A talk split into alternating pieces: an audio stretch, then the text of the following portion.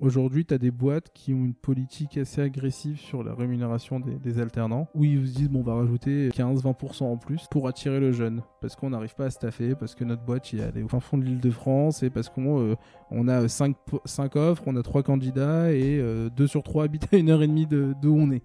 Donc ils ont une politique assez agressive. Bonjour et bienvenue dans ce nouvel épisode du podcast Embauche-moi. Je m'appelle Enguerrand Best et j'ai décidé de créer ce podcast pour que les étudiants puissent mieux comprendre ce qu'il se passe dans la tête des acteurs du recrutement. Un seul objectif donner aux étudiants les moyens de leurs ambitions. Pour ce faire, il s'agit de démystifier le recrutement et de permettre aux étudiants de s'armer face aux recruteurs. Un avis? Un détail dérangeant? Une proposition d'amélioration? Vous pouvez nous laisser un avis grâce au questionnaire de satisfaction qui se trouve dans la description du podcast ou sur notre site web jobshop.fr. Cela nous aiderait à mieux comprendre vos attentes et rester proche de ce que vous voulez savoir au sujet du recrutement. Je ne vous en dis pas plus et vous laisse découvrir ma conversation avec l'invité de cet épisode. Merci, bonne écoute.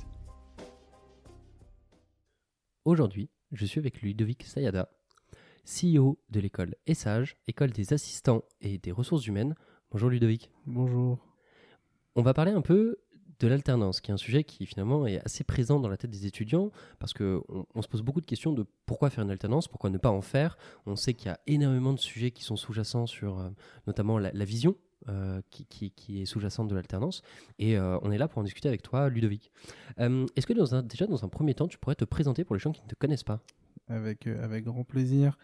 Donc j'ai fondé le groupe P l'éducation il y a un peu plus de 5 ans maintenant. Je suis un ancien diplômé de la Sorbonne Paris 1 en sciences de gestion, puis j'ai été euh, ingénieur d'affaires dans euh, tout ce qui était euh, l'ingénierie de, formation pour des grands comptes, et il s'avère que je n'ai jamais eu d'assistant ni d'adjoint, car je ne trouvais pas la bonne personne. Soit la personne était trop compétente au niveau administratif mais pas assez commercial, ou pas assez bureautique et autres, et euh, m'est venue l'idée de former les meilleurs assistants du marché. Pour ce faire, on s'est fait refuser euh, trois fois par les banques en disant que l'assistanat était, euh, était terminé.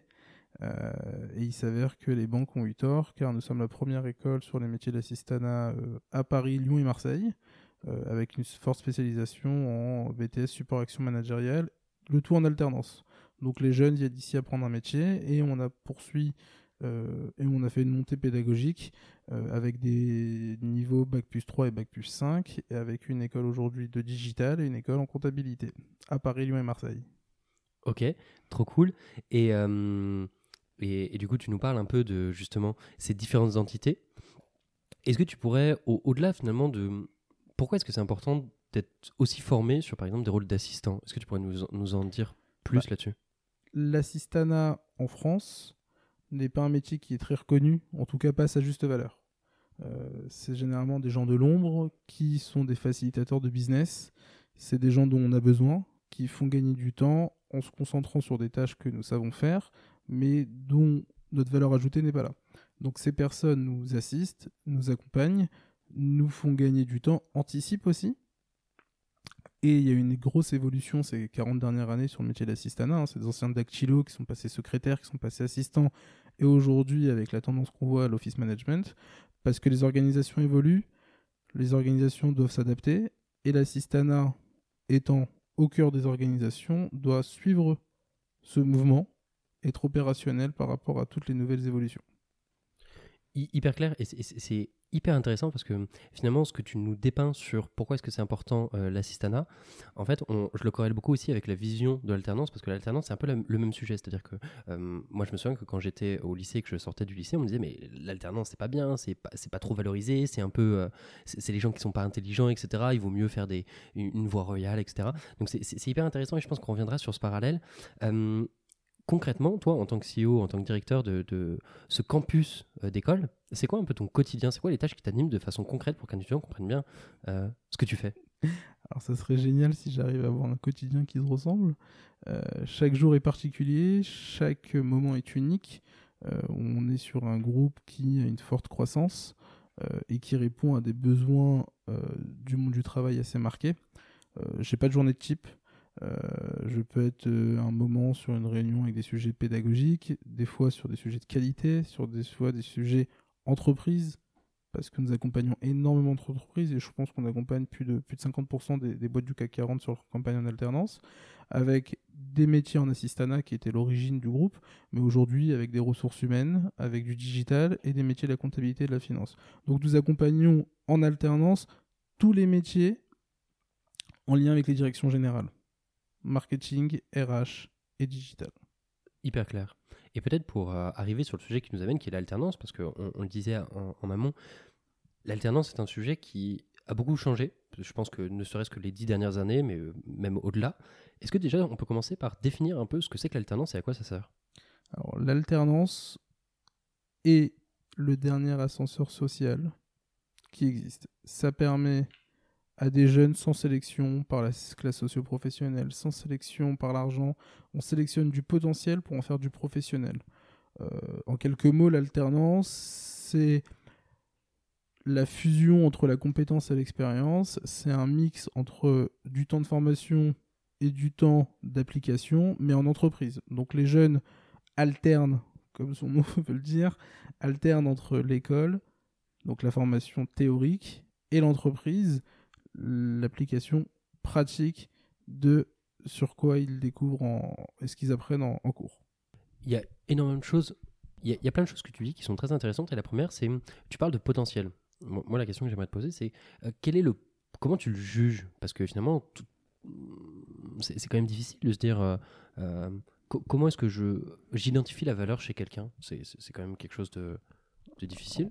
On a déployé tout plein d'outils qui permettent de déceler les potentiels, de voir la cohérence du projet professionnel, hein, parce que le, groupe PL, les écoles ESAGE, ICMD, ENMC, euh, permettent d'apprendre un métier. Donc pour revenir sur l'alternance dont tu parlais tout à l'heure, euh, il y a encore quelques années, ça n'avait pas spécialement bonne presse au niveau des étudiants et au niveau des, parents. Euh, C'était plus connotation métier du BTP, métier de travaux publics et autres. Parce que finalement, bah, tu allais en, en, en, école pour apprendre le métier de maçon, le métier de plombier, et euh, bah, le métier c'est d'être plombier ou maçon. Donc c'était plutôt attaché euh, métier.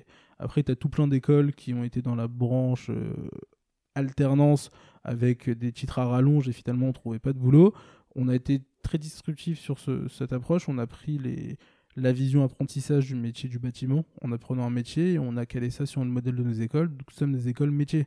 Les jeunes qui sortent chez nous en deuxième année, ils peuvent être, je suis assistant, je suis assistant com, je suis comptable. Euh, en bac plus 5, ils sont chargés des ressources humaines ou chefs de projet digital. Tous nos parcours donnent un métier derrière. Et c'est là où généralement les élèves se perdent, c'est quand ils font des diplômes dont ils connaissent pas le métier derrière. Il y a plein de choses aussi, parce que je pense que c'est important d'arriver à, disséquer un peu cet axe de, entre guillemets, de connotation négative, parce que je pense qu'elle reste présente dans pas mal de, de, branches et de secteurs.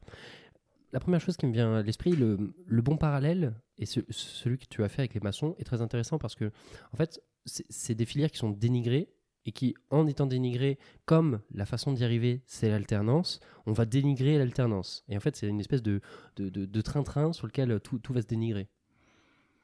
Alors, il n'y a pas que le, le, le, dénigrement ne se fait pas sur le métier. Le dénigrement se fait sur toutes les, les inconvénients des métiers du BTP, parce qu'on a pris cet exemple-là, la difficulté, les conditions de travail et autres.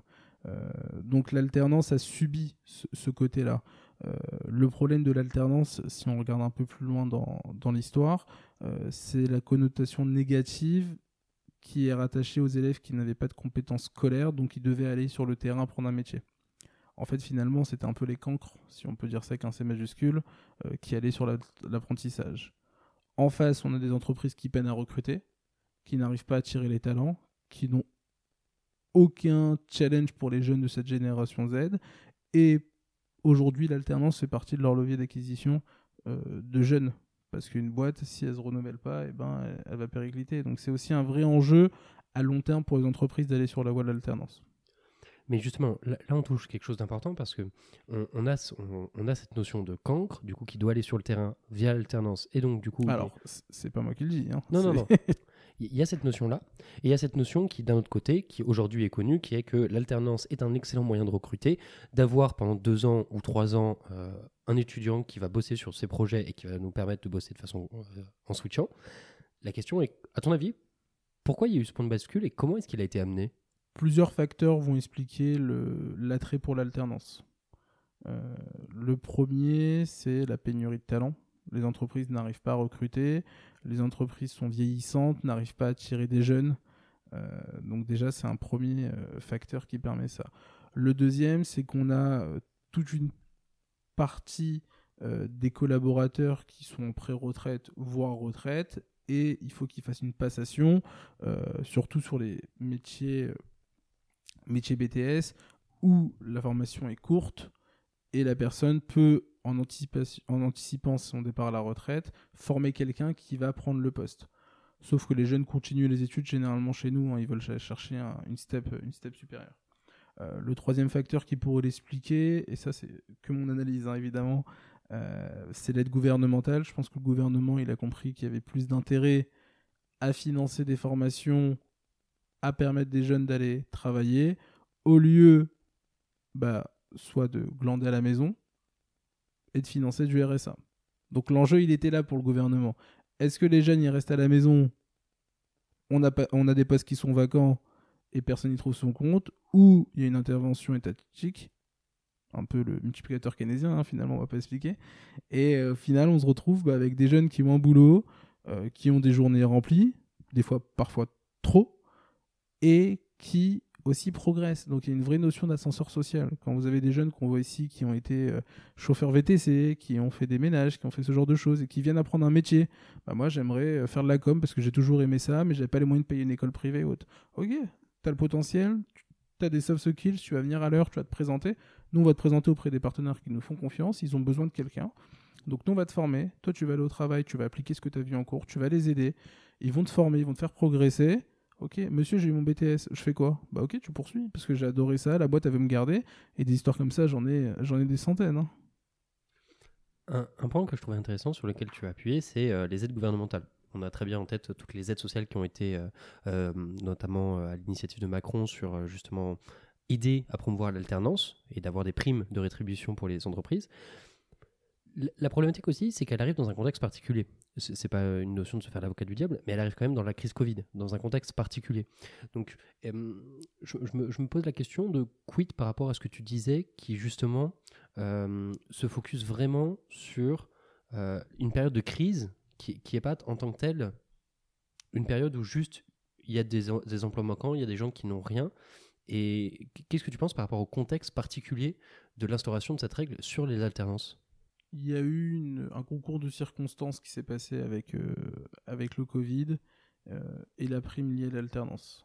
Euh, si on fait un petit flashback dans le temps, on ne savait pas quelle sauce on allait manger pendant le premier confinement. si on regarde un peu dans le rétro, on pensait qu'on allait tous mourir et on se demandait qui allait enterrer le dernier. De façon plus, plus sympathique, euh, le gouvernement a vu qu'il y avait de, la fumée, il se demandait euh, où allait prendre le, premier incendie, et il a permis aux écoles comme nous, parce qu'on peut faire tout en, full visio, hein, on a réussi à basculer ça de façon assez rapide, assez agile, il a permis à ces jeunes de garder un lien social. Nous, finalement, nos jeunes, bah, se retrouver deux jours par semaine avec l'alternance, mais se retrouver en classe virtuellement, c'est vrai, mais ils avaient encore ce lien. Alors que quand ils sont en alternance, bah, ils vont pas être tout le temps avec leur manager parce que c'est en visio. Alors que quand tu es en classe et en visio et en distanciel, et là je parle de mars 2020, hein, on était vraiment euh, full confiné, euh, ben ça a permis aux jeunes de garder du lien et de passer leur examen. Donc il y a eu un, effet multiplicateur sur tout plein, tout plein de sujets. Finalement, ce que le gouvernement Macron a mis en place, ça marche. Ça marche parce que les boîtes, elles recrutent. Les jeunes vont en formation. Ils sont plus diplômés. Alors je dis pas que c'est le modèle idéal, mais ça coche tout plein de cases qui permettent une sélection et une formation à des jeunes qui étaient spécialement pas identifiés pour à la base. Un, prisme qui est un peu différent fait qu'il existe d'autres façons de se former. Il existe notamment la partie stage, la partie contrat pro. Est-ce que toi, au vu de ton expérience, des étudiants qui sont passés, tu pourrais nous, expliquer un peu les différences avec justement une alternance et stage contrat pro sur la partie vraiment pourquoi finalement, dans le fond, de ma question est pourquoi faire de l'alternance versus faire avoir des stages dans son cursus et avoir aussi euh, des contrats pro? Alors, contrat pro, contrat d'apprentissage, c'est pas l'objectif hein, du podcast, mais euh, finalement c'est pas très loin, c'est sous le chapiteau alternance. Euh, donc c'est deux typologies de contrats euh, qui vont surtout être mises en application en fonction de, l'âge du candidat, parce qu'il y, a des plafonds pour, pour certains contrats. pourquoi faire de l'alternance versus du stage? L'alternance, a une particularité, en tout cas dans nos écoles, c'est qu'il est associé à des formations dites longues. Les entreprises, lorsqu'elles recrutent en alternance, c'est parce qu'elles doivent partir sur un certain temps avec l'étudiant. Généralement, c'est deux ans. Il y a un projet à moyen terme. Le stage est, à l'inverse, plus court, au maximum c'est six mois, avec une vision court-termiste relativement précaire par rapport à l'alternance le stage, le jeune doit financer sa scolarité, ce qui n'est pas le cas en alternance. L'alternance, c'est une relation finalement tripartite, c'est un ménage à trois, où tu as l'employeur, l'apprenti, le centre de formation. Et tout le monde doit retrouver sa place pour que le jeune finalement ait compétences, expérience, emploi. Et c'est notre triptyque, hein, c'est sur quoi on, travaille, et c'est aussi euh, euh, les bases fondatrices de, notre groupe. Et hum, peut-être un sujet qui est, toujours connexe, c'est la notion de recherche, parce que dans cette relation tripartite dont tu parlais, il y a une école, il y a un stagiaire, et, enfin un stagiaire, un alternant en l'occurrence, et une entreprise. Un sujet qui est très anxiogène pour les étudiants, c'est comment est-ce qu'on recherche cette alternance. Est-ce que tu peux nous expliquer comment ça se passe, cette recherche d'une entreprise? Alors, la recherche d'alternance, ça s'est tellement démocratisé qu'on n'est plus trop loin de la recherche d'entreprise qu'on recherche de travail. Hein. Donc, euh, euh, recherche de poste, Déjà, le premier conseil que je pourrais donner aux auditrices et aux auditeurs, c'est d'aller dans des écoles spécialisées. Euh, aller dans des écoles, bon, en l'occurrence chez nous, bah, si tu veux faire de l'assistana ou de la RH, tu vas à les âges, euh, parce que on est au cœur de l'écosystème. On a les jeunes si vous êtes une entreprise qui souhaitait recruter, et on a les entreprises si c'est un jeune qui souhaite être formé. Donc on est le bridge, on est le pont entre les candidats et les employeurs sur l'alternance.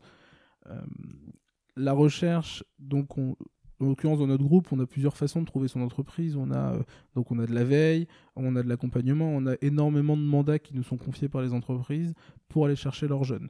Euh, on est sur des métiers en tension. Aujourd'hui, recruter, ça prend du temps. Mettre une annonce sur un job board, et ça serait pas, suis pas le premier à témoigner, mais euh, tu vas recevoir X CV. dedans, bah, tu as 80% qui sont hors cible. Euh, t'as 10% restants euh, qui répondent pas, t'as 5% qui te font un no-show, et t'as 5% qui disent ah, finalement j'ai eu trois offres différentes, je vais ailleurs. C'est différent chez nous. On est un peu comme un câble, on t'envoie trois CV ciblés, euh, géolocalisés, en rapport avec ton cahier des charges, bah, pour finalement bah, ton recrutement, au lieu de passer deux semaines dessus, en 48 heures on a présenté trois CV, charge à toi d'être attirant pour que le jeune te choisisse. Et c'est là où il y a la tendance qui s'inverse, c'est les jeunes qui choisissent les entreprises. Mais donc ça veut dire qu'en en tant qu'étudiant, finalement, quand on rejoint une entreprise euh, qui, par exemple, est spécialisée dans l'alternance, c'est quasiment pas à l'étudiant d'aller chercher l'entreprise. Il y a quand même des listes de panels et finalement, le, on va dire que la, sélection côté étudiante est assez faible. donc ça veut dire que c'est quand même plutôt favorisé. Les étudiants qui recherchent une alternance doivent faire l'effort. Ils doivent se présenter en entretien, ils doivent préparer l'entretien et autres. On, rigole, mais c'est hyper important de le rappeler. Euh, c'est pas du clé en main, c'est pas pick and drop. Euh, tu as trouvé une alternance, tu check, tu signes ton contrat. Euh, faut être pour être attiré, faut être attirant. Et ça, je le dis aussi bien aux étudiants qu'aux entreprises. et donc, ils doivent faire de, la recherche. Généralement, en tout cas, ce qui se passe dans notre groupe d'école, c'est que les entreprises vont appeler les candidats parce qu'ils ont été shortlistés et qu'ils sont déjà dans la troisième étape parce qu'ils ont passé l'étape de la job description, ils ont passé l'étape du job board, ils sont déjà sur l'ATS euh, du recruteur, sur le logiciel. Euh, donc ça, c'est le premier point. Après, tu as des jeunes qui vont être sur des job boards, euh, des grosses boîtes et autres, et qui vont postuler, qui vont faire le, la procédure classique, et finalement, ils vont décrocher parce qu'ils ont été meilleurs ou parce qu'ils ont plus matché avec l'entreprise. D'autres choses qui sont, dont ils sont intéressants de parler, c'est déjà dans un premier temps de la rémunération. La rémunération, est-ce que déjà tu aurais des, des insights sur qu'est-ce qu'une bonne rémunération ou à quoi est-ce qu'on peut prétendre en tant qu'alternant? Alors, est-ce qu'il y a une bonne ou une mauvaise rémunération? Ça dépend pour qui. Non, je regarde.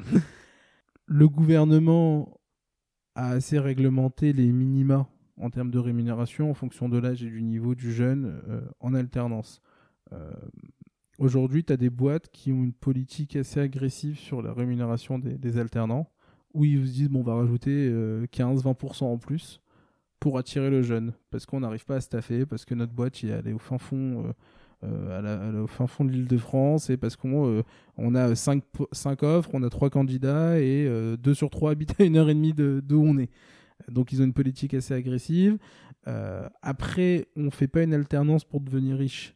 L'alternance, c'est un peu un tremplin qui permet d'acquérir de l'expérience professionnelle et de décrocher son diplôme. L'enjeu salarial, il arrive a posteriori.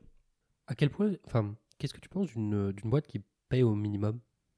Chaque politique salariale est propre aux entreprises. Aujourd'hui, sur l'alternance, tu as de la TPE où ils sont euh, deux collabs, jusqu'au gros groupe international où ils sont 150 000 collaborateurs et parce qu'ils gèrent, euh, euh, ils gèrent tous les, les, les, fournitures en énergie fossile au niveau mondial.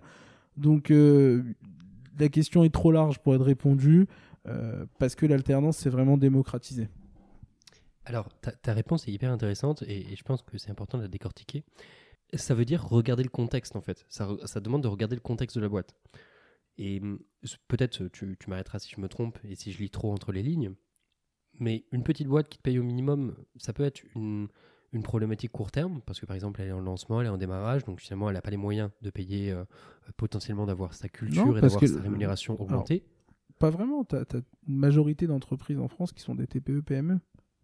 Bien sûr, mais tu peux aussi avoir des grands groupes qui ont des politiques salariales très attractives et qui payent quand même des équipes de stagiaires au minimum. Donc là, il y a cette notion de regarder le contexte que je trouve intéressante. C'est-à-dire de s'intéresser à la boîte, de s'intéresser à comment est-ce qu'elle est, euh, et potentiellement, par exemple, d'appeler des... Pas, le contexte ni, le, lien avec le stage. Il faut regarder, est-ce que le grand groupe arrive à former parce que l'enjeu et la promesse de l'alternance, c'est de former lorsque le jeune est en entreprise.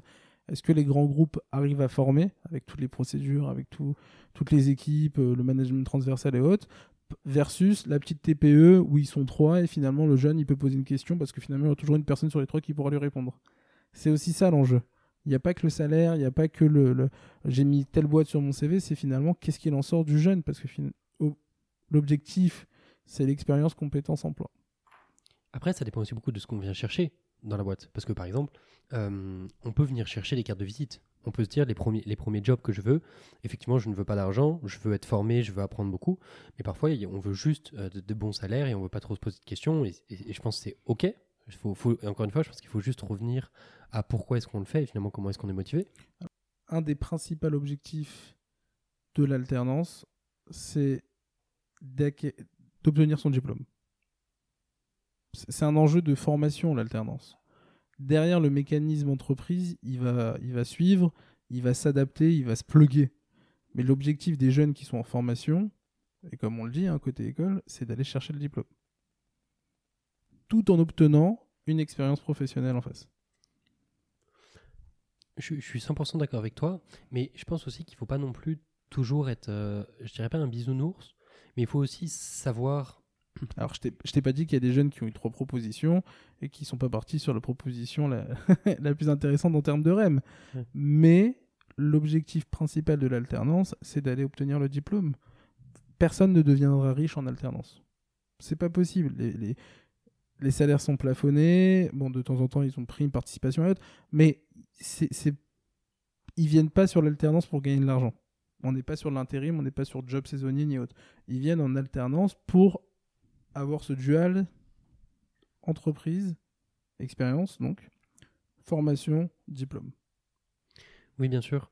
Mais il y a aussi une notion de contexte qui est importante parce que, par exemple, tu vois, parfois on parle beaucoup de, pas forcément de travail déguisé, c'est pas forcément le bon terme, mais d'avoir une équipe qui va te faire faire, par exemple, le travail d'un salarié, qui pourra être fait par un salarié, et qui euh, pose des problématiques sur le cadre le contexte d'apprentissage et qui finalement, euh, on, revient à ce que tu disais, l'important c'est d'avoir le diplôme et d'apprendre des choses, c'est d'apprendre à être euh, finalement employable.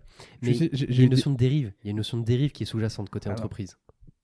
Et c'est important de, s- de s'interroger en tant qu'étudiant sur le contexte dans lequel on va être placé pendant quasiment deux ans et qui, je pense, on, développera un, peu, un tout petit peu sur la suite, cette notion de finalement de shift quand ça se passe mal, parce que c'est aussi quelque chose de problématique. Nous, on a tout plein de jeunes qui changent d'entreprise entre la première et la deuxième année parce que là, c'est un peu comme un job finalement. La promesse lors de l'entretien et la réalité, il y a eu un décalage parce que euh, le tuteur, bah, il a switché euh, pendant l'été, il a été promu et euh, la personne que j'ai rencontrée au mois de mai pour l'alternance, bah, au mois de septembre, c'était son pire ennemi et finalement il déteste les alternants. Enfin, des histoires, j'en- ai plein. C'est à la marge. C'est ça qu'il faut retenir, c'est que l'alternance, dans 90% des cas, ça se passe bien. Les 10 autres pourcents, bah, il y a de la rupture, il y a des jeunes finalement, bah, entre ce qu'ils m'ont promis et ce que je trouve, euh, ça se passe pas bien. Bah, finalement, et on revient sur le sujet de la rémunération, bah, j'arrive pas à joindre les deux bouts. Et donc, je vais devoir encore faire un an euh, en job euh, CDID, euh, vendeur en grande distrib et autres, en job alimentaire, pour un peu me renflouer et ensuite repartir sur l'alternance. Euh, changement de situation familiale, il y a des gens qui se disent bah, finalement, l'île de France, Paris, j'en ai ma claque, je vais aller dans le sud et changement de projet. Euh, mais dans 90% des cas, l'alternance se passe bien. Et, hum, et- et c'est pour ça que je pense que c'est important d'en parler. Parce que 90% du cas, ça se passe bien. Mais quand on est dans les 10% des cas qui se passent pas bien, c'est important aussi. C'est de- l'accompagnement de l'école qui fait la différence. C'est d'avoir des gens à qui poser les questions, des gens auprès de qui être entendus.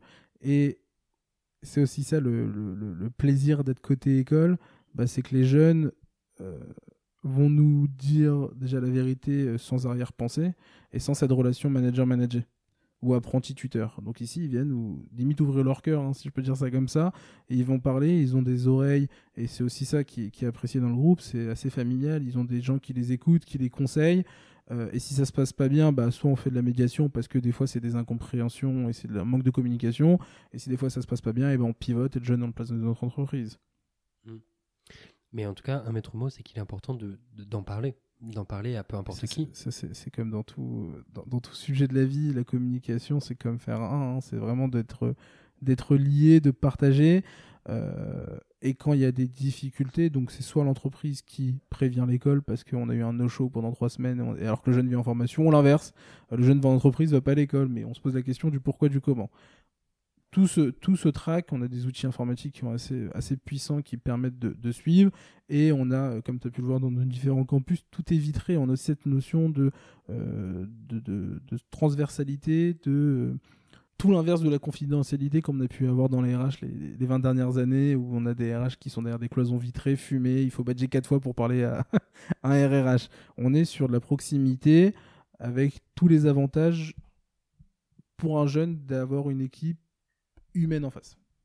Mais je, je pense que le sujet de la communication est un sujet clé et un sujet important parce que je pense que trop souvent, il y, a- il y a des espèces de, de non-dits et qui sont un peu parfois aussi le symptôme euh, de, de ce que j'appelle la théorie de la boule noire, c'est-à-dire que on- n'ose pas dire les choses, mais même si c'est des petites choses qui sont anecdotiques, et en fait au fur et à mesure ça alimente, ça alimente, et jusqu'à un point de rupture qui est justement Tu sais, on a, on a, créé, on a créé un guide pour le tuteur ici, euh, en plus de la formation euh, maître d'apprentissage qu'ils sont censés avoir. Euh, on a créé un guide du tuteur où euh, c'est autour des, des 4 T. hein, et le premier T, c'est time, le temps. Enfin, on, on présente ça, le temps, ça enfin, c'est très philosophique finalement. Non, le temps, c'est de fixer euh, une temporalité pour le maître d'apprentissage et l'apprenti. Il faut par exemple le mercredi matin, ils se prennent 20 minutes, mais à intervalles réguliers, pour parler de l'école, pour parler de sa vie, pour parler du boulot, et aussi d'avoir ce lien où finalement le maître d'apprentissage, c'est lui qui représente l'entreprise, avec un E majuscule pour le jeune. Donc vraiment de fixer un, temps, il y a un temps pour tout, mais un temps régulier et un temps que les managers vont dire Ah, mais finalement, euh, quoi, il y a un COMEX, un board et autres, ah, je peux pas, j'ai mes 20 minutes avec mon jeune ça peut s'adapter en termes de, de, de, journée, mais vraiment d'avoir un temps qui est consacré aux jeunes, qui est consacré à l'apprenti, qui est consacré à ce jeune-là, parce que ce jeune, finalement, l'alternant, il a trois vies. Il a une vie perso, il a une vie pro, et il a une vie aussi formation, parce qu'il doit aller chercher son diplôme, il doit aller rendre ses dossiers et autres. Donc cet enjeu, nous en face, on a demandé au tuteur d'avoir un, parmi les 4T, le temps, la temporalité, avec un, moment fixé pour, le jeune, pour euh, bah, parler des choses qui se passent bien, mais aussi dire, bah voilà, finalement, on a, un peu de galère. Et en face, côté école, on a aussi créé un temps pour les étudiants avec les délégués, où chaque délégué va voir la directrice ou le directeur de campus une fois par mois pendant une heure pour parler euh, bah, des sujets qui vont bien, des sujets qui vont mal. Euh, ce prof-là était génial. Euh, bah, la sortie, c'était bien, mais pourquoi vous êtes fait venir à 9h alors que le, musée ouvrait à 10h Enfin, tu sais, c'est des petites choses du quotidien. Mais c'est hyper génial d'avoir des retours, bah, déjà, à intervalles réguliers et de façon assez, assez régulière et récurrente. Une fois par mois, il se passe pas mal de choses dans une école. C'est hyper bien cette notion, je, la trouve très bien parce que hum, c'est des grands sujets en interne côté RH qui sont pas toujours traités. par exemple, manque de temps manque de temps et manque aussi parfois de volonté ou d'importance à ces sujets parce que ce que tu décris, qui est pour moi la notion de post-mortem, n'est pas en place dans toutes les boîtes parce que euh, c'est pas forcément euh, une priorité. Les organisations qui n'ouvrent pas ce sujet ne le font pas, selon moi, pour ne pas ouvrir la boîte de Pandore. Mais quand tu es sûr de ce que tu envoies en termes de formation, est-ce que tu es sûr de ce que tu déploies en termes de process, en termes d'outils, en termes de management, t'as aucun problème à parler avec les gens. Ce qui m'amène euh, au point suivant, c'est que par rapport à, à, vous, justement, votre sélection de partenaires. Oh, tu peux me tutoyer, tu sais. Non, non, mais. oui, bien sûr. Euh, quand je disais ça. Je, non, je plaisante, je plaisante. Euh, vous, par rapport à, vos partenaires à l'ESSAGE, comment est-ce que vous vous situez par rapport à justement cette pratique où, par exemple, une, une boîte qui est et pas fait pas fortement cet effort, qui fait pas euh, l'effort de répéter le guide des quatre temps, comment vous vous situez? Est-ce que ça veut dire que vous allez plus continuer à bosser avec cette boîte? Est-ce que, est que vous avez une sélection a posteriori sur euh, justement ces sujets-là? C'est une question hyper intéressante que, tu poses. Euh, généralement, lorsque les boîtes nous confient leur campagne alternance ou des demandes de poste, des mandats, si on peut appeler ça comme ça, on n'a pas d'historique. Maintenant, après 5 ans d'ancienneté, je peux dire avec quelle boîte on travaille plus.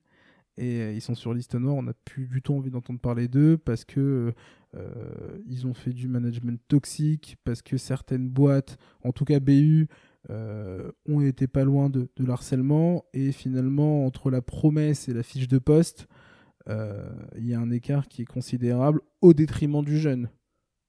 Maintenant, le jeune, c'est la continuité de l'école parce que c'est un, mariage à trois. Euh, donc c'est a posteriori qu'on peut voir que ça se passe pas bien. Et donc on travaille plus avec ces boîtes. Et lorsque ça se passe pas bien pendant l'année, on a beaucoup de temps de médiation. En fait, on fait des points à trois euh, entreprise, responsable pédagogique et le jeune. Pour désamorcer, si c'est désamorçable, ou prendre une décision le cas échéant. Et ça, ça reboucle avec ce qu'on disait, je pense juste avant, sur l'accompagnement des talents ou l'accompagnement des jeunes, qui est de se dire, vous avez cette école qui est finalement une espèce de tiers de confiance et qui va permettre de finalement aussi faire de la présélection. On est ni juge ni partie finalement. On veut que ça se passe bien aussi bien pour l'employeur que pour le jeune et vice versa. Il faut que si bien ça se passe pour l'apprenti que pour le tuteur. On a eu plein d'histoires d'autres établissements où finalement bah, l'apprenti n'a pas été spécialement bien sélectionné en amont. Euh, ça a été une personne hyper toxique et finalement, je ne vais pas dire qu'il a rendu fou le manager, mais il lui a pas fait vivre une année hyper sympathique. Et c'est le tuteur euh, qui limite euh, s'est fait pénaliser, qui a perdu sa, prime, qui a euh, son évolution de carrière a été un peu ralentie parce que bah, finalement le jeune de prime abord il présentait hyper bien, c'était vraiment l'apprenti idéal et finalement il a juste rendu fou tout le monde quoi. Et ça arrive, hein. ça arrive. Charge à nous de sélectionner les candidats. C'est pour ça que je disais en, en, préambule que nous on a toute une batterie de tests pour déceler les potentiels en plus des compétences et autres, mais euh, on sent les jeunes et on, surtout on les, juge sur les soft skills. Et du coup, c'est important d'avoir justement cette relation de proximité et cette relation de tiers de confiance dans laquelle vous allez pouvoir aider tout le monde à le faire. Et puis, peut-être pour rajouter une dernière chose, euh, avant de passer sur la fin de ce podcast, c'est aussi la notion de tout le monde est responsable. Et, c'est exactement ce que tu disais. Euh, j'étais chez Ignition Programme il n'y a pas longtemps, qui est une boîte qui fait énormément de choses en RH et que j'apprécie beaucoup et qui me disait que, parce qu'on parlait de la thématique d'onboarding, c'est-à-dire quand est-ce qu'on entre dans une boîte en tant, que, en tant que salarié, en tant que candidat, en tant que jeune. Et tout le monde est responsable de l'intégration dans une boîte. Que ce soit le jeune, mais que ce soit aussi le manager. C'est-à-dire que chacun a besoin de faire des efforts. Et si tout le monde ne fait pas des efforts, ça ne peut pas marcher. Et dans ce que j'entends, de ce que tu viens de me dire, il y a exactement la même notion. c'est de se dire, vous êtes autant en tant que jeune responsable de ce qui va se passer, de ce que vous allez chercher, de comment vous, la proactivité que vous allez mettre sur euh, les efforts que vous allez déployer, mais autant votre manager a ses propres devoirs envers vous. Et c'est important que tout le monde fonctionne dans le bon sens. Et encore une fois, c'est important que vous soyez là en tant que justement tiers de confiance et qui permettent à tout le monde d'avancer dans le bon sens. C'est un jeu d'équilibre. C'est une relation tripartite. Euh, si tout le monde est bien, bah, c'est-à-dire le jeune et l'entreprise, l'école sera bien. Si l'école est bien, le jeune est bien, l'entreprise sera bien. C'est hyper important de savoir que euh, tout le monde a y gagné. Et comme je te disais tout à l'heure en introduction, euh, c'est un ascenseur social qui est juste phénoménal, où tu vois aujourd'hui des jeunes qui n'étaient pas spécialement partis pour faire des études supérieures, les font et les réussissent, poursuivent, euh, travaillent dans des grosses boîtes. Vers le mois de, mai, ils me disent Monsieur Saïda, je suis pas sûr de continuer. Ils m'ont proposé un CDI. Je suis non, mais t'as un potentiel dingue, sinon ils t'auraient pas proposé un CDI. Poursuis, tu peux faire plus ah c'est vrai, c'est vrai que maintenant je pensais que j'étais pas cap, mais finalement vous m'avez permis de. Euh, c'est hyper important. Euh, c'est hyper important. Et pour cette question d'onboarding, il y, a encore du travail à faire sur le onboarding des alternants. Euh, il y, a un boulevard et il y a tout plein de, choses à mettre en place. Quid de leur responsabilité? Bah, L'onboarding, si tu as pris l'avion récemment, bah, tu sais que tu as des personnes qui sont affectées au onboarding avec tout un tas de process. Euh, maintenant, la question du onboarding, est-ce que quand tu prends le, RER e pour aller à, Roissy-Charles de Gaulle, c'est ça ton onboarding en tant que candidat, où tu vas à l'entretien, ou tu vas faire ton premier jour, ou tu vas faire ton deuxième entretien manager? Enfin, la question c'est quid, quand commence l'onboarding? Et quand tu vas, tu prends l'avion, bah, l'onboarding c'est quand tu passes les, premiers les contrôles de sécurité. C'est là ton vrai onboarding. C'est quand finalement les entreprises ont fait ton contrôle référence. Donc, c'est la question de se poser quand commence l'onboarding et qui s'occupe du onboarding? Parce que tu as des gens qui peuvent s'occuper du onboarding qui feront n'importe quoi. Pareil, euh, typiquement à l'aéroport, si tu mets, euh, euh, si tu mets le, je sais pas, peut-être le gars qui met les bagages, qui s'occupe du, du contrôle de sécurité ou des passeports, bah t'es ok. Et si tu me pareil, le gars de la sécurité qui doit s'occuper des bagages, bah t'auras ni tes bagages, ni d'avion, ni rien. Donc c'est aussi hyper important d'affecter des rôles pour les bonnes personnes au bon moment. Et c'est aussi, c'est ce qu'on constate aujourd'hui en alternance, c'est que c'est hyper demandé. Les entreprises sont en peine de recruter des jeunes. Et donc, ils mettent un peu tout le monde sur l'alternance. C'est hyper intéressant ce que tu dis sur l'avion. Et la notion de quand ça commence, je, je raconte pas ma vie, mais je suis allé à San Francisco, donc j'avais, j'avais cette notion d'onboarding à faire. Et avant de commencer l'onboarding, le, check, le, in euh, tu devais remplir des, procédures de visa pour euh, la correspondance au Canada. Ben, je peux te dire, c'est un enfer. Et personne nous l'a dit. Personne nous a expliqué comment devait se passer. Donc euh, j'aime beaucoup cette, euh, cette interface, euh, de cette métaphore de justement de, prendre l'avion et de l'onboarding, d'entrer dans une boîte. Et, je pense que beaucoup de boîtes le font pas ou le font mal et que c'est un vrai sujet d'actualité. Et, en tout cas, si vous vous aidez là-dessus, c'est top. Et je pense que ça aide. Je pense que ça aide vraiment. et c'est un bon on onboard les étudiants dans la formation. Et ça, c'est assez, assez rare pour une école. Euh, on a une école RH, donc on est en train de créer des innovations RH. On a testé, par exemple, cette année, euh, je pense que tu pourrais le trouver sur, LinkedIn ou même sur le Insta de l'école, euh, pour le onboarding des étudiants RH. Et c'est à ce niveau-là où on est assez descriptif.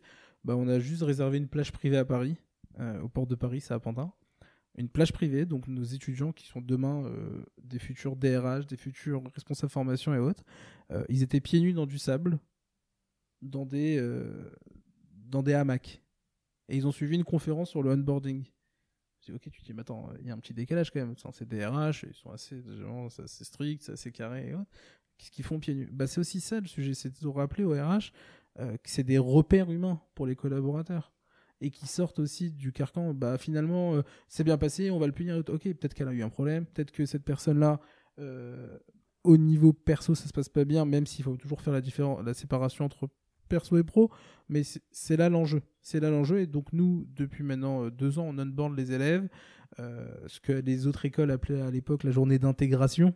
Euh, nous, c'est le onboarding et ça permet à nos jeunes de réussir et de s'intégrer à l'école, comme ils doivent s'intégrer en entreprise. Hyper, hyper intéressant et euh, je pense qu'on va, on, on va rester là-dessus. J'ai j'ai quelques petites questions qui sont des questions euh, rituelles à te poser. Euh, la première, c'est est-ce que tu peux nous raconter comment tu as eu ton premier job? Si, si je me trompe pas, euh, je devais avoir euh, 15 ans. Et je faisais les marchés. Alors, je suis pas sûr de l'âge, hein, peut-être 16, 15, 16. Euh, je faisais les marchés euh, le dimanche matin. Donc je me levais aux, aux aurores et, et le, le- le gars qui avait le centre venait me chercher. J'étais bah, à l'époque chez mes parents. hein, et c'était mon premier job. Comment tu l'as trouvé celui-là? Euh, par réseau, par connaissance. C'est un ami de la famille qui m'a qui m'a pris. Et tu as dû voir quelques petits recrutements, euh, que ce soit des recrutements de tes alternants, que ce soit des recrutements d'étudiants. Tu aurais une anecdote dont tu pourrais nous faire part?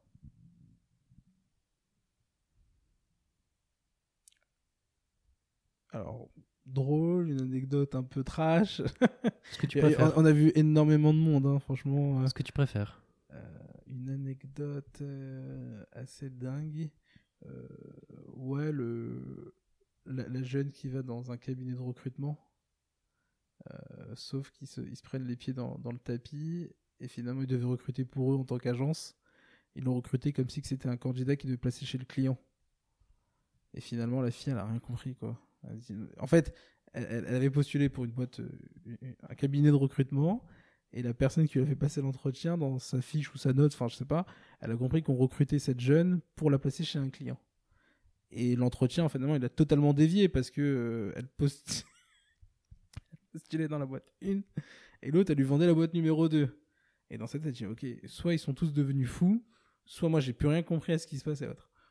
On a découvert plus tard qu'il y a eu un, il y a un petit quiproquo et, euh, et, tu sais, dans ce genre de situation, c'est assez gênant parce que le candidat, il peut pas dire, mais euh, vous êtes sûr qu'on parle de la même boîte? Et l'autre, comme elle n'avait pas l'info en face, elle se dit, mais euh, t'es sûr que tu postules chez nous chez Bref, c'était assez marrant. Euh, et les trucs un peu plus tristes, c'est bah, quand le jeune il, va à un entretien, il se fait, on le fait patienter pendant deux heures. le manager il arrive, il dit ah ok c'est toi, ah mais on peut pas le faire plus tard, non non mais attends j'ai pris une journée de congé pour venir faire l'entretien, t'es sérieux quoi? Bon ça on en a encore, c'est assez triste mais on en a encore. Euh, et le, green flight qu'on peut voir, c'est que on a déjà beaucoup de beaucoup beaucoup beaucoup moins de de blagues sexistes. Euh, on n'a pas les, sous-entendus un peu débiles qu'on a pu avoir dans, les années 80 sur le, recrutement. euh, euh, combien d'enfants t'as des trucs un peu. des trucs à ne pas faire et qui sont, ils sont même interdits. Donc, ça, il n'y a plus. On n'a jamais eu de, cas où les jeunes se sont dit, mais finalement, il nous a posé des questions est-ce qu'il a droit ou pas Quelle origine quelle origine? Ça, on n'a on pas vu. Mais voilà, l'histoire l'histoire du cabinet de recrutement, elle était assez sympa. Et elle était surtout malaisante parce que finalement, personne ne se comprenait. Et à cause d'un quiproquo sur une fiche. Euh, pour le pour le changement, la jeune a terminé hyper contente hein, pour la, petite anecdote. Elle n'est pas, partie dans cette boîte, par contre. Non, mais par contre, moi, il y a un sujet que, que, que j'assume et, et, et je pense que aujourd'hui, c'est pas légitime de faire attendre un candidat pendant deux heures. Et que c'est c'est pas quelque chose de. Je pense qu'il faut vraiment pas le sous-estimer parce que ça veut dire que vous n'avez pas d'importance. Parce que ça veut dire que. Et, je pense que même les gens qui disent oui, on, on t'a fait patienter une demi-heure pour voir si tu étais motivé et que tu restais, je suis pas sûr que ce soit des boîtes avec lesquelles vous avez envie de rester et qui ont des pratiques saines. Donc moi, quand j'entends ces histoires-là, je... S'il a raison, c'est pour voir si t'allais rester en te faisant poireauter une demi-heure, euh, c'est nul. Après, on est dans la pratique, on est dans le concret, on est dans l'humain. Il se peut qu'il y ait une urgence et que le candidat, bah, au final, bah, il y a eu urgence importance qui est tombée et s'il faisait pas ça, je sais pas, euh, il y avait- vraiment quelque chose à faire. Donc c'est aussi important, et, je suis là aussi côté euh, en face pour, euh, pour modérer le propos, c'est qu'on peut faire patienter un candidat si on a eu une urgence importante qui est tombée, genre l'urgence, et le jeune patiente. Mais par contre, le jeune, quand il arrive, il faut lui expliquer qu'il y a une urgence, c'était pas prévu comme ça, et qu'on a eu un, petit décalage de planning. Maintenant, faire patienter un jeune une demi-heure pour dire ce qu'il va attendre ou pas, oui, il faut être dingue.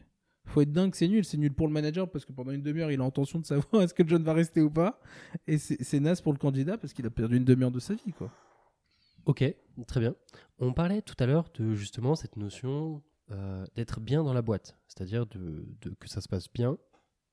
Est-ce que tu peux nous expliquer ce que ça coûte à une entreprise que finalement ça ne se passe pas bien? Je vais à mon tour te poser une question. Ça se passe pas bien pour qui? Pour le jeune, pour l'entreprise, pour les deux?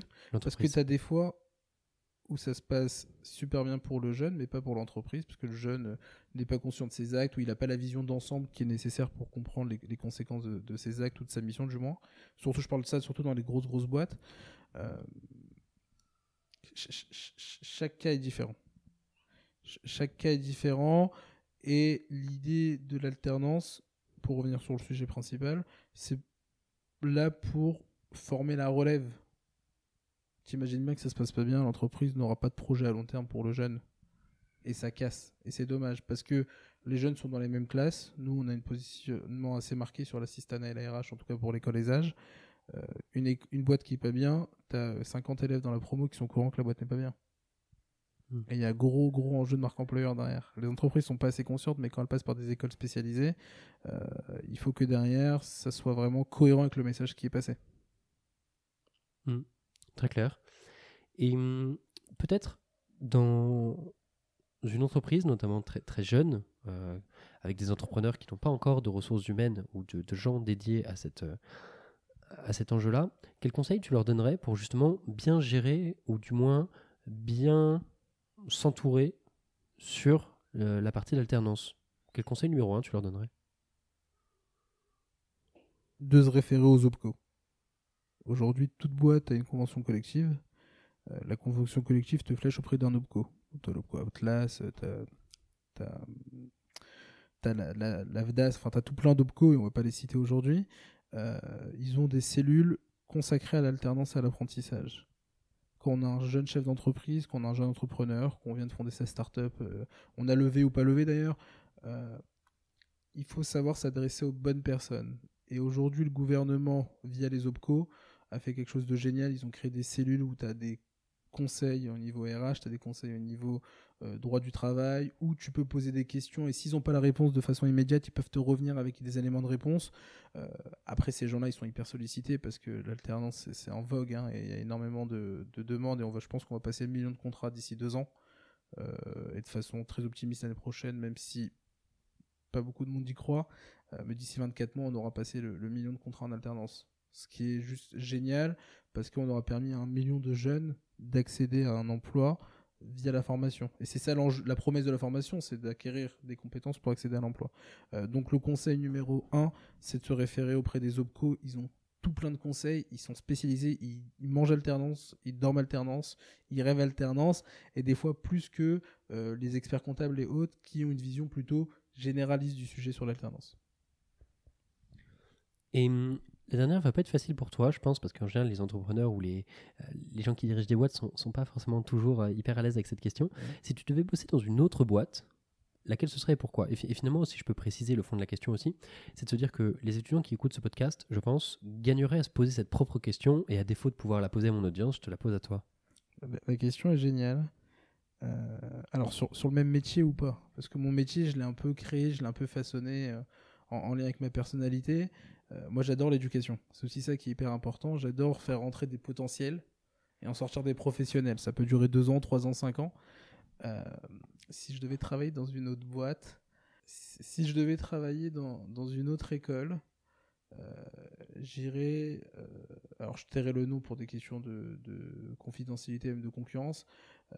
mais j'ai une idée d'école. En fait, j'aime les écoles qui sont innovantes et qui ne font pas la même chose que les autres où ils vont vraiment avoir une valeur ajoutée. Par exemple, sur les écoles qu'on a créées, euh, bah, on a créé un chef de projet comme marketing digital. C'est une personne qui est finalement chef d'orchestre, aussi bien sur la com, le marketing digital. Donc il sait faire de la créa, de la technique et du projet. Donc c'est des personnes, euh, on n'a rien révolutionné, mais on a ajouté ce que le marché avait besoin, c'est d'avoir quelqu'un qui, soit 360 degrés.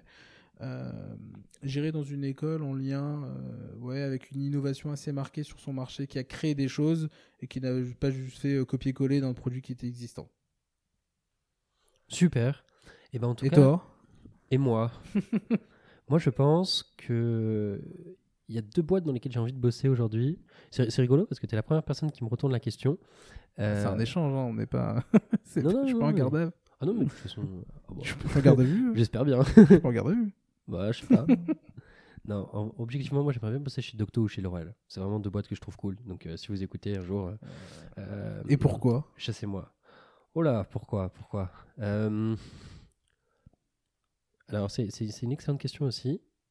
Je te remercie de l'avoir posée. Euh, L'Oréal, parce que c'est une énorme boîte dont beaucoup de recruteurs m'ont parlé et qui a une culture très particulière. Euh, les recruteurs à qui j'ai, avec qui j'ai discuté m'ont dit bien ou pas bien, j'ai aimé, pas aimé. La, plupart du temps, ils ont surappris, mais ils n'y retourneraient pas. Donc, en gros, c'est vraiment un point d'étape qui te permet de grandir et de, en termes d'expérience et d'expérience de vie, notamment sur un. C'est un peu un big four dans les cabinets comptables où c'est. C'est l'école de la vie euh, côté pro, quoi. Exactement, exactement. Et puis Doctolib, parce que déjà Startup Nation, donc déjà moi j'y suis sensible particulièrement. Et au-delà de ça, c'est d'un point de vue humain, c'est une boîte qui a beaucoup, beaucoup, beaucoup appris et qui a fait beaucoup de choses dans des sens très positifs du terme. Il y a encore beaucoup de choses à faire, mais c'est une structure qui est à la fois un pied dans la Startup Nation, mais qui pour autant reste très proche de toute la partie euh, grand groupe parce que très structurée, parce que très structurante, et donc beaucoup à apprendre des schémas. Et en fait, c'est deux boîtes sur lesquelles je pense que j'ai beaucoup à ressortir de schémas existants et de réflexions qui ont été faites en interne. Donc voilà, donc c'est pour, euh, pour, euh, pour compléter la réponse. Ta pierre à, l'édifice. Pour revenir sur L'Oréal, on a beaucoup de recruteurs de RH au sens généraliste qui nous reviennent. Déjà, L'Oréal, c'est un grand groupe international, ne faut, pas l'oublier, donc avec des enjeux beaucoup plus complexe en termes de RH que la petite TPE du coin. Euh, mais surtout, ils ont créé quelque chose en termes de mobilité interne qui est juste phénoménal. Où aujourd'hui, ils arrivent à attirer, bah, parce que déjà, il y a un enjeu de luxe, de beauté et autres, mais euh, la marque RH profite de cette, euh, de cette lumière-là, mais ils ont aussi réussi à retenir les talents. Et aujourd'hui, c'est un vrai combat pour les entreprises de retenir les talents. Parce que on est Instagrammé tout le temps, on est euh, sur LinkedIn en continu, et euh, inconsciemment, 99,9% euh, de la population pense que l'herbe est plus verte ailleurs. c'est la même chose en, RH au terme de, boulot. et donc, L'Oréal a réussi à garder ses... Ok, l'herbe est plus verte ailleurs, mais l'herbe est plus verte ailleurs au sein de L'Oréal. Je te change de poste, je te change de service, je te change de ville, de pays. Donc c'est hyper fort et ils ont créé tout plein d'outils pour traquer et permettre des plans de carrière si c'est de la mobilité euh, interne. Euh, les startups comme Docto, qui est juste génial, ont beaucoup à apprendre et ils l'ont dit hein, lors du Docto RH animé par, euh, par Assam et, et Michael. Il y a plein de choses à faire en RH, il y a plein de choses à faire en digital, il y a plein de choses à faire en finance. Aujourd'hui, il y a des postes vacants où les entreprises ont besoin de former des jeunes, ils veulent former la relève et c'est pas une vaine promesse, c'est vraiment il y a un vrai enjeu pour les quand je parle des chefs d'entreprise à des à des directeurs de BU et autres, ils ont envie d'avoir des jeunes déjà c'est plus sympathique.